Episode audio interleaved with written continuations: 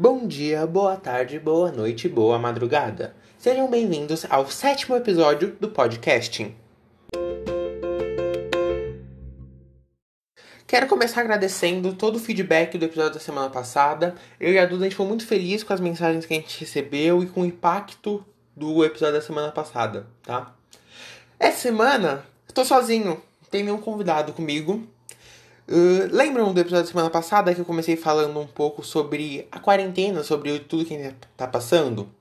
Uh, me perguntaram uh, como que eu fiz para me adaptar.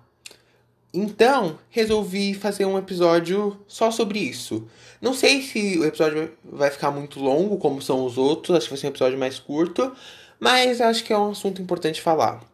Inclusive, eu tinha colocado uma caixinha de perguntas nos stories do Instagram que eu, esse episódio da semana ia ser sobre respostas de perguntas que vocês tinham me mandado.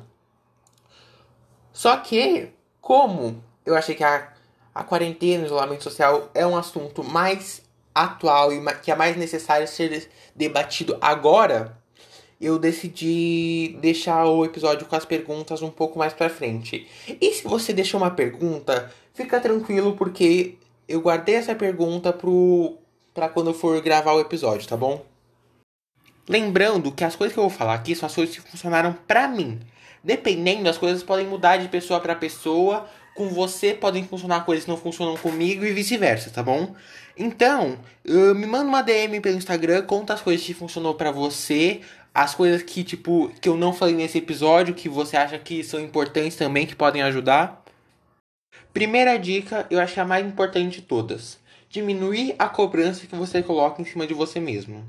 Porque quanto mais cobrança você coloca em cima de si, quando você entra no ciclo da procrastinação, é mais difícil você sair. Então, tipo, é não se cobrar o tempo inteiro, tipo, também não significa que você não tem que fazer nada o dia inteiro e ficar à toa. Não. É só você respeitar, tipo, não precisa ser uh, produtivo 24 horas por dia é você entender os seus limites e ir de acordo com eles. Segundo, organize o seu espaço. Por experiência própria, quanto mais organizado tiver o espaço que você for trabalhar, estudar, fazer o que seja o que for, quanto mais organizado tiver, mais fácil você consegue manter uma atenção naquilo e consequentemente ser mais produtivo. Quando você acordar, arruma a sua cama, deixe a sua escrivaninha organizada, o lugar onde você vai estudar. Mesmo que você leve um tempo maior organizando tudo, uh, depois já vai, já vai ser mais fácil, porque é só ir mantendo a organização.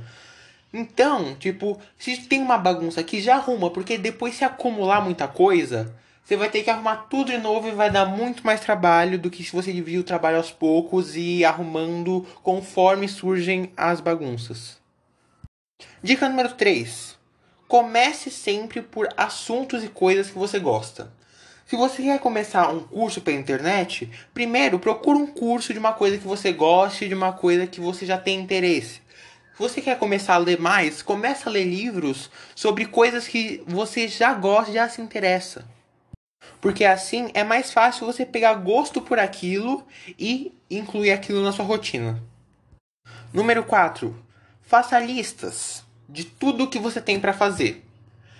Essa foi uma das coisas que mais me ajudou a conseguir manter uma organização.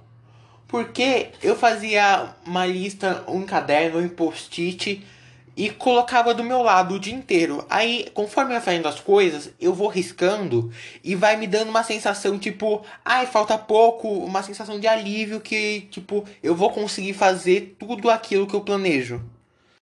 Mas também não me vem inventar de fazer uma lista e botar 300 coisas para fazer no mesmo dia que você não vai conseguir. Aí vai chegar no final do dia, você vai se decepcionar com você mesmo.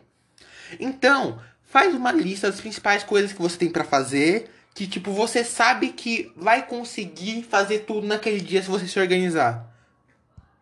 Porque mesmo que sobe um tempo mais pro final do dia, você já vai ter a sensação que as coisas que você tinha que fazer já estão feitas.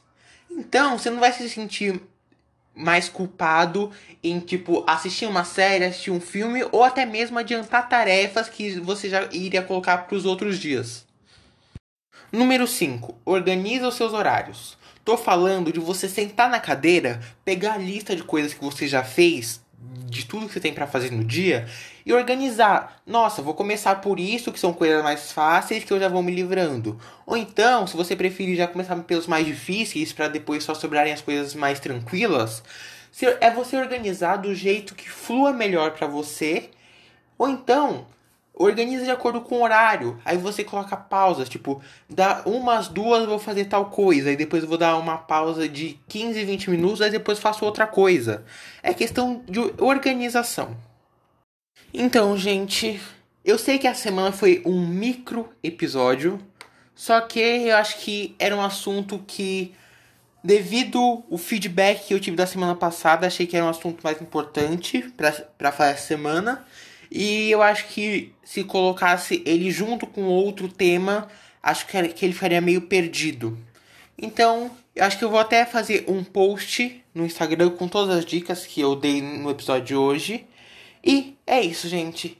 Sigam o podcast no Instagram, arroba podcast com dois Es, dois Es. Compartilhem, mandem, mandem o que vocês acharam, porque semana que vem estou de volta com mais um convidado porque a cada semana um novo convidado, um novo tema e um novo ponto de vista.